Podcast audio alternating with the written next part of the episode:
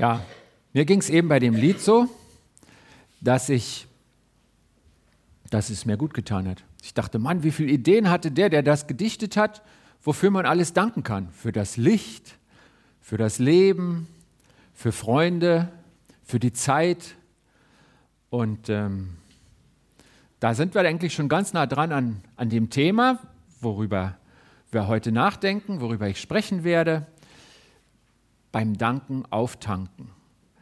Und ähm, der Anlass ist, dass wir heute auch an Erntedank denken. Es ist ja die Herbstzeit, Erntezeit. Ich denke, man lernt das in den Schulbüchern. Im Leben lernt man es immer weniger. Ich glaube, der einzige Landwirt, den wir haben, ist der Andreas. Ansonsten ist unsere Ernte mehr bei Aldi oder Lidl als auf dem Acker und Jahreszeiten unabhängig. Und irgendwie ist immer was da. Trotzdem ist es gut, sich daran zu erinnern und einen Moment zu haben und innezuhalten und zu überlegen, was Gott einem alles schenkt. Was im letzten Jahr vielleicht auch hätte schiefgehen können, aber nicht schiefgegangen ist. Was in meinem Leben hätte schiefgehen können, aber nicht schiefgegangen ist. Und deswegen ist für mich Erntedank viel mehr als, boah, gab es dieses Jahr große Kartoffeln. Für mich ist Erntedank ein Anlass innezuhalten, uns zu überlegen und zu entdecken, womit mich Gott alles segnet, denn dafür kann ich ihm danken. Und der Sache wollen wir jetzt so ein bisschen nachgehen und einfach mal fragen, ähm, wie klappt denn das? Ist es wirklich ein Auftanken oder ist es nicht eher eine Aufgabe, ein Job? Muss ich mich dazu aufraffen und sagen, okay, Gott, du willst, dass ich dir danke, ich überlege mal schnell, welche Punkte habe ich denn, die sage ich dir. Ist es wirklich so, dass ich beim Danken auftanke? Ist das so? Wir wollen der Sache mal ein bisschen nachgehen und ich habe dazu ein paar Verse aus einem Psalm rausgesucht. Ein Lied aus dem Alten Testament, das ist ja das Liederbuch der Bibel, die Psalme, Psalm 147. Und wir, wir hören ihn mal und dann schauen wir mal rein. Theoretisch müsste das jetzt weitergehen. Was sagen wir dazu? Wir sind dankbar, wenn die Technik klappt. Warst du das jetzt? Okay, dann winke ich dir zu oder irgendwie so, ja? Oder du guckst jetzt beim Lesen, ist das ja ganz einfach. Vielen Dank. Wie gut, dass wir Technik haben. Ne? Psalm 147. Halleluja. Gut ist es, unserem Gott zu singen. Schön ist es, ihn zu loben. Der Herr baut Jerusalem wieder auf. Er sammelt die Versprengten Israels. Er heilt die gebrochenen Herzen und verbindet ihre schmerzenden Wunden. Er bestimmt die Zahl der Sterne und ruft sie alle mit Namen. Groß ist unser Herr und gewaltig an Kraft, unermesslich ist seine Weisheit. Der Herr hilft den Gebeugten auf und erniedrigt die Frevler. Stimmt dem Herrn ein Danklied an, spielt unserem Gott auf der Harfe. Er bedeckt den Himmel mit Wolken, spendet der Erde Regen und lässt Gras auf den Bergen sprießen. Er gibt dem Vieh seine Nahrung Gib dem jungen Raben, wonach sie schreien. Er hat keine Freude an der Kraft des Pferdes, kein Gefallen am schnellen Lauf des Mannes. Gefallen hat der Herr an denen, die ihn fürchten und ehren, die voll Vertrauen warten auf seine Güte. Das ist also mal der Anfang von diesem Psalm, der hat noch ein paar mehr Verse. Und wir steigen mal ein in den Vers 1. Ähm, vielleicht mit der nächsten Folie.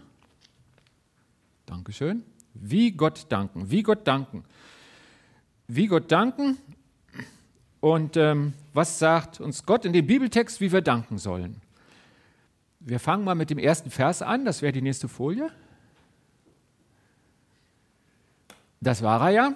Und das fängt mit Halleluja an. Wisst ihr eigentlich, was Halleluja heißt? Also, hier gibt es ein paar Vorschläge, leise. Ähm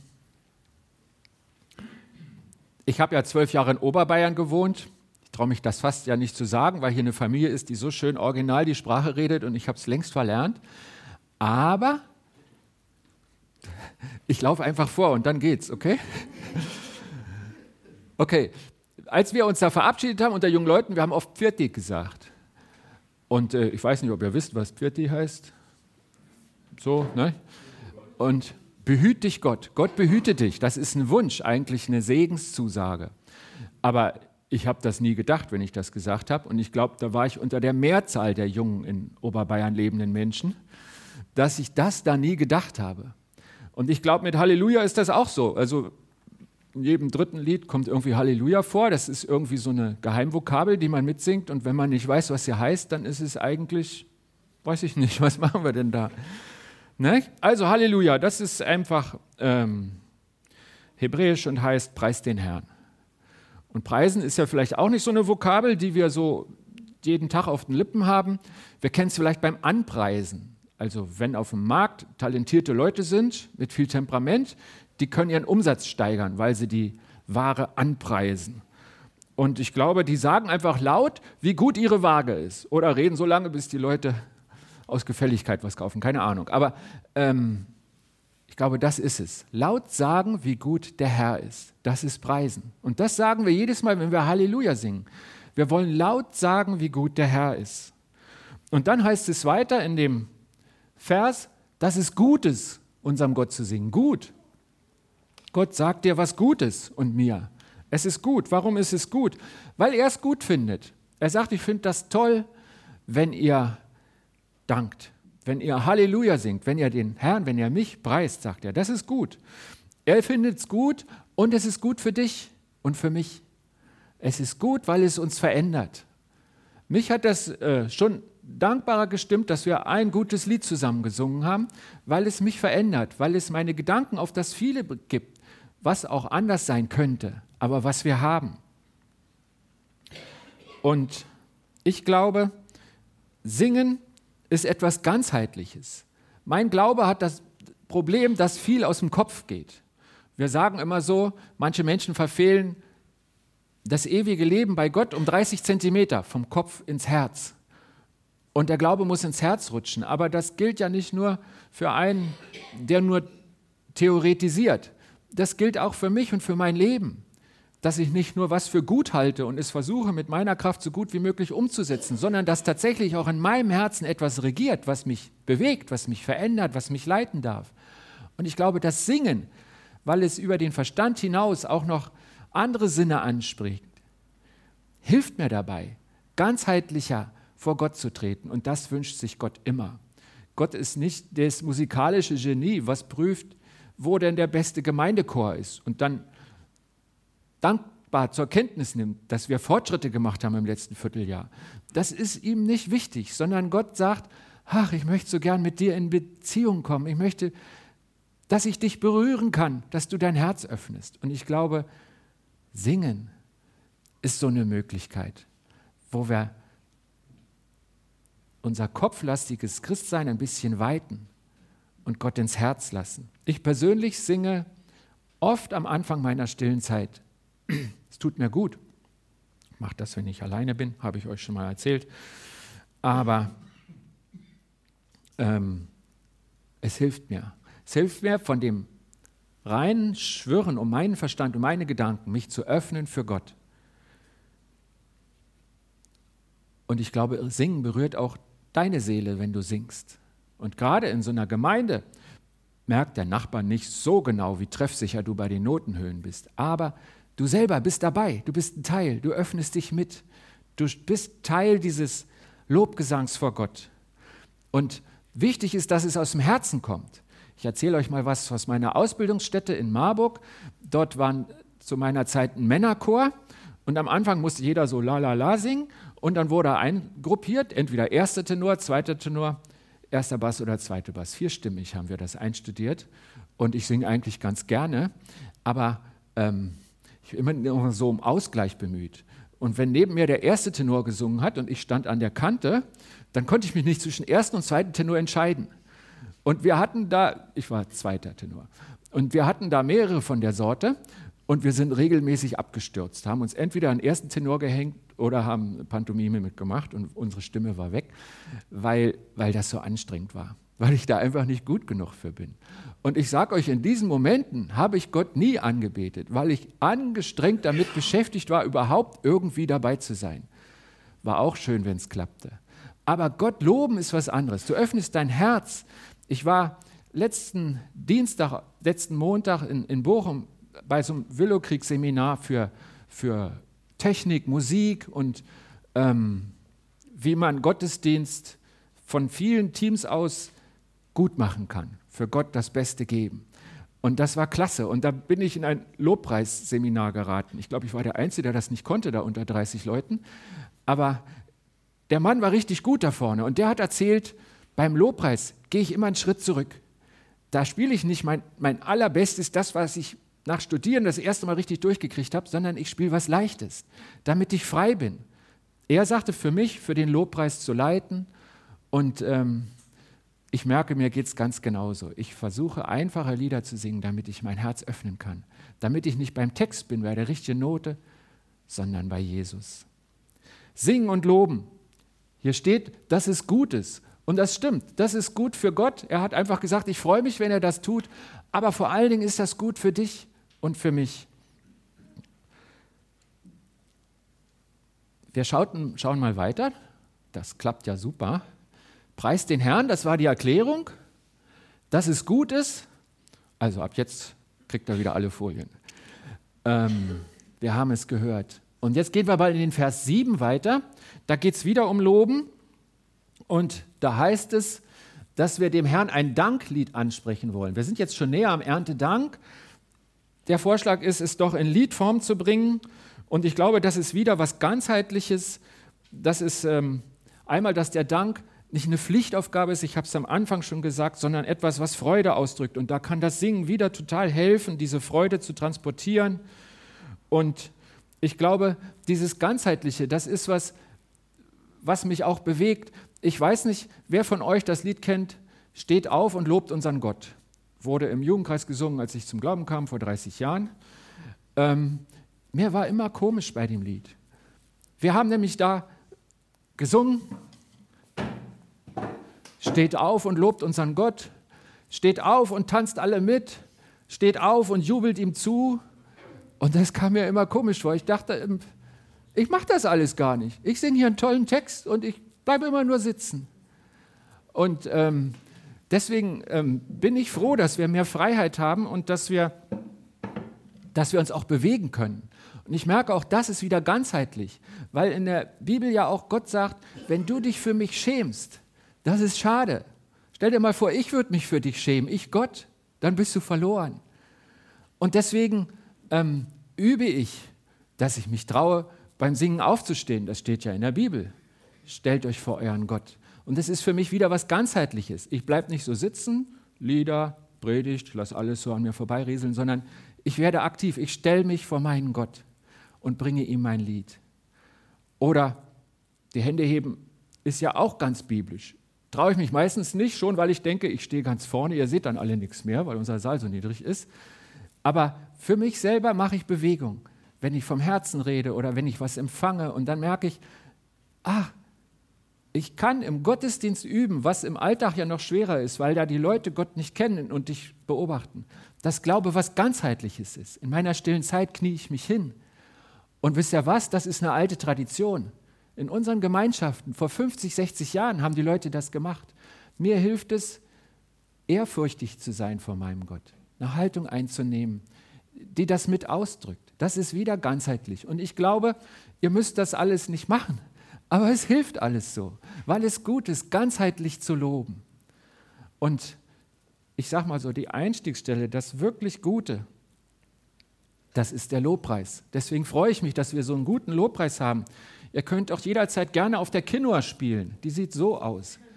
Das ist eigentlich das Wort, bei uns stand da Leier oder Harfe oder irgendwas. Ähm, das war so ein Instrument, meistens da oben schief, dadurch waren die verschieden lang und äh, kann man toll drauf spielen, wenn man will. Aber schon in der Bibel steht da mal Harfe, mal Leier und mal Zither. Und äh, gemeint ist einfach, nimm ein Instrument, wenn du es spielen kannst, dann lobe Gott doch mit dem Instrument. Es wird schon wieder ganzheitlicher. Du hast die Stimme.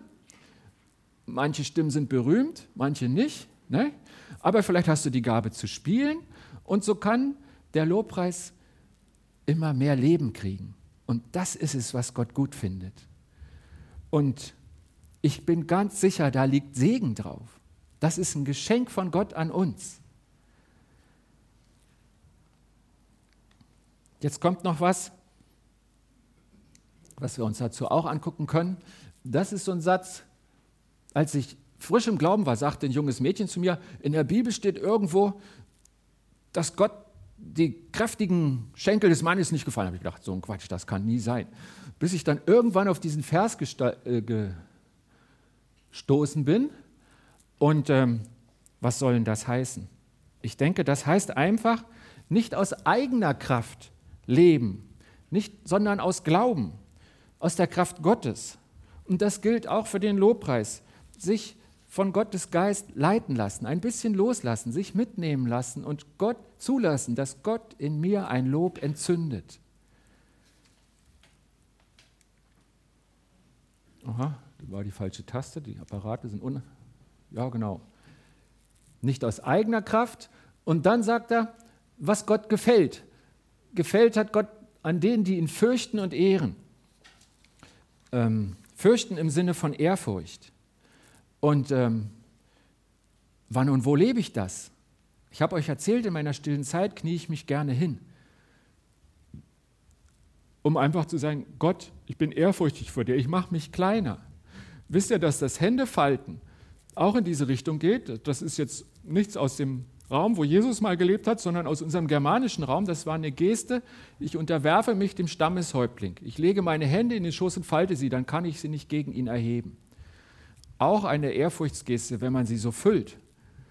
Und ähm, solche Gesten, die helfen einem einfach. Und ich glaube, wenn wir nur im Kopf sagen, oh, ich, ich, ich ehre Gott total, aber es, wo denn? Und es ist gut, wenn wir es tun. Es ist gut, wenn wir es einfach machen. Und gerade im Lobpreis haben wir die Möglichkeit, ihn gemeinsam zu ehren. Wenn dann so tolle Lieder kommen wie das erste, wo die Sachen aufzählen, dann muss ich nur mitmachen, muss ich von Herzen sagen, Mann, stimmt, das sage ich auch. Ich freue mich, dass ich da einstimmen kann. Und Gott sagt, das hat Gewicht vor mir. Hier steht, es gefällt ihm. Es gefällt ihm, ihn fürchten und zu ehren. Wo tust du das im Alltag? Wir können es hier, wir können es jede Woche im Lobpreis. Du kannst es auch alleine tun. Beides ist gut. Aber lasst uns es leben. Lasst uns Glauben leben. Das Wort ganzheitlich ist mir zuerst bei der Esoterik begegnet. Sie haben behauptet, sie können das nur. Ich glaube, es gibt niemand und nichts auf dieser Welt, was so ganzheitlich ist wie Gott. Und so ganzheitlich bietet er dir den Glauben an. Die Bibel ist ganzheitlich. Sie spricht von Körper, Seele und Geist. Und Gott möchte, dass der du und ich, dass wir ganz mit ihm in Beziehung sind. Und das segnet er. Das ist gut. Was Gott gefällt, beantwortet er immer mit Segen. Als Petrus und Johannes das erste Mal bedroht wurden, war so eine Aktion im Tempel, wo der Auflauf den Leuten zu groß wurde und dann ähm, wurde ihnen gedroht und es wurde ihnen verboten zu, zu reden und dann sind sie, was machen sie dann? Sie durften, wurden wieder freigelassen, aber die Lage war gefährlich. Sie gehen zur Gemeinde. Und die Gemeinde, die betet einmütig. Sie Sie klagt nicht, sie verstreut sich nicht in alle Winde, sondern sie bleibt zusammen und bringt es vor Gott. Und an dieser Stelle, das macht Gott nicht immer, das ist auch gut für unsere Gemeindehäuser, da bebte die Erde. An dieser Stelle war die Antwort Gottes, es bebte die Erde und was passierte noch? Sie wurden erfüllt mit dem Heiligen Geist und sie hatten besonders viel Mut zu bekommen, gegen das Verbot zu handeln, nämlich ihren Glauben an Jesus weiterzusagen, zu bekennen. Das war die Antwort Gottes drauf, als die Gemeinde zusammen vor ihn trat und ähm, nach seinem Willen handelte. Ich glaube, Lobpreis ist eine ganz tolle Möglichkeit auf diesem Wege. Hier steht, voll Vertrauen auf seine Güte warten. Das ist die Haltung, die dahinter ist. Ist das, wo Lobpreis und Dank und der Erntedanktag und alles uns helfen soll, dass wir, dass unser Vertrauen wächst in ihn, in seine Güte. Dieses Wort Güte wird in jeder Bibelübersetzung anders übersetzt. In der, Elber, in der im Hebräischen das Wort kann Liebe oder Gnade heißen. Luther hat sich für Güte entschieden. Die Einheitsübersetzung schreibt da Huld. Das griechische Wort ist mehr Richtung Mitleid und Barmherzigkeit. Aber es ist gar nicht wichtig, worauf du von all diesen Dingen vertraust, denn alles das steckt in Gott. Es geht darum, ihm selbst zu vertrauen. Wenn du auf ihn vertraust, daran hat er gefallen. Das ist das, was er sich wünscht. Warum wünscht er sich das? Weil dann wird die Beziehung tiefer. Wenn du jemandem vertraust, dann ist die Beziehung belastbar. Wenn dann ein schiefes Wort kommt, dann bricht nicht alles auseinander, sondern beide Seiten haben die Basis, um es zu klären. Und eine geklärte Schwierigkeit macht die Basis wieder noch stärker. So wächst Beziehung unter Eheleuten, in unserer Gesellschaft und natürlich auch mit Gott. Gott freut sich, wenn wir ihm vertrauen. Und jetzt, ihr seid ganz still, lade ich uns ein, dass wir miteinander Gott loben im Lobpreis. Jetzt singen wir drei Lieder und es ist die Einladung, Gott ganzheitlich zu ehren. Es ist nicht der Moment für die musikalischen, sondern der Moment für uns alle, den die Bibel uns vorschlägt, den er uns schenkt, weil er uns beschenken möchte. Lasst uns gemeinsam Gott loben und preisen, das heißt gemeinsam sagen, wie gut er ist.